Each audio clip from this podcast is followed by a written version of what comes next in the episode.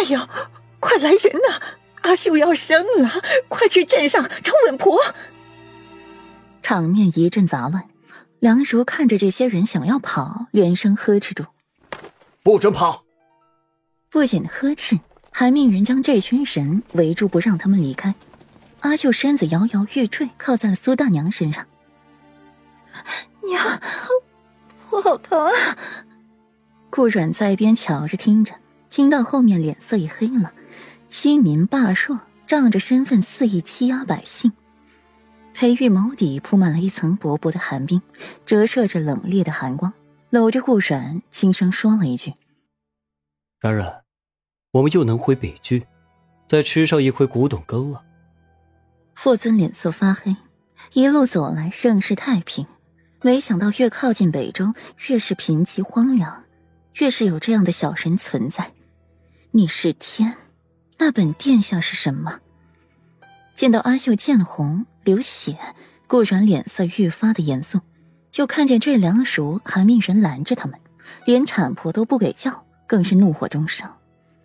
顾然从一边过去扶住了阿秀：“快进那间屋子，阿秀要生了。”顾然指着一栋房屋说话。苏大娘和身边人连连点头，就要扶着阿秀过去。不准走！梁叔一把扣住了顾阮的肩膀，看清顾阮的容貌，一下子吃了。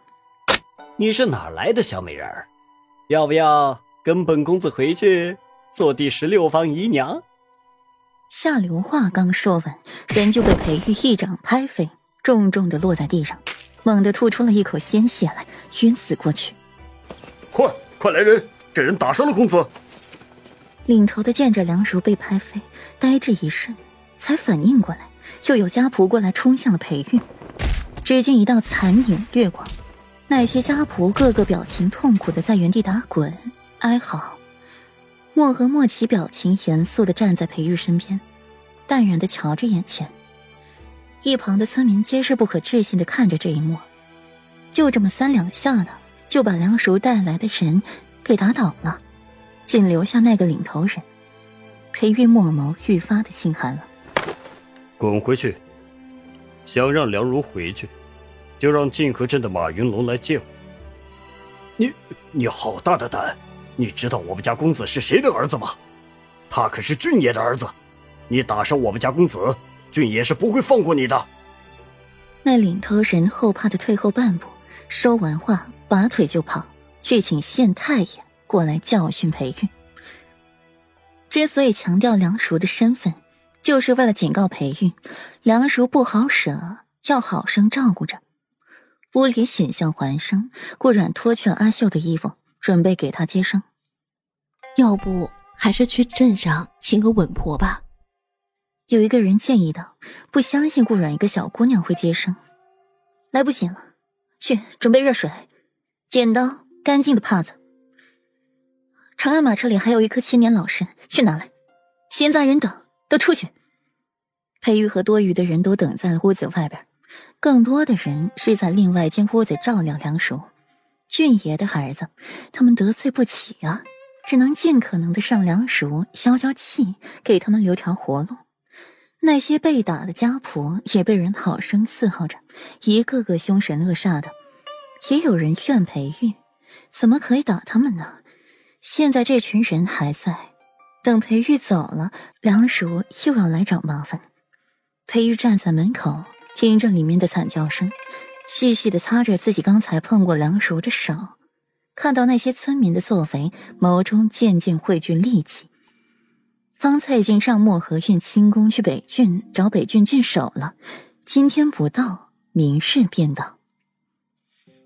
苏大娘站在门口。看着一盆盆的血水从里面端出来，心急如焚。过了两个时辰，直到里面传出了一道响亮的婴儿啼哭声，苏大娘紧绷的神经才得到松缓，竟一下晕了过去。苏大娘醒过来时，天已经黑了，脑袋一阵发晕，随后才想起来阿秀，连忙下地去找阿秀。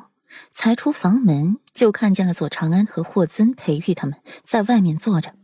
见苏大娘醒了，左长安才站起来，知道她担忧什么，不由得宽慰他：“大娘，您别急，阿秀和孩子很好。”苏大娘缓一口气，又起了精神，去阿秀房里，见着顾冉正在慢慢的喂她喝汤。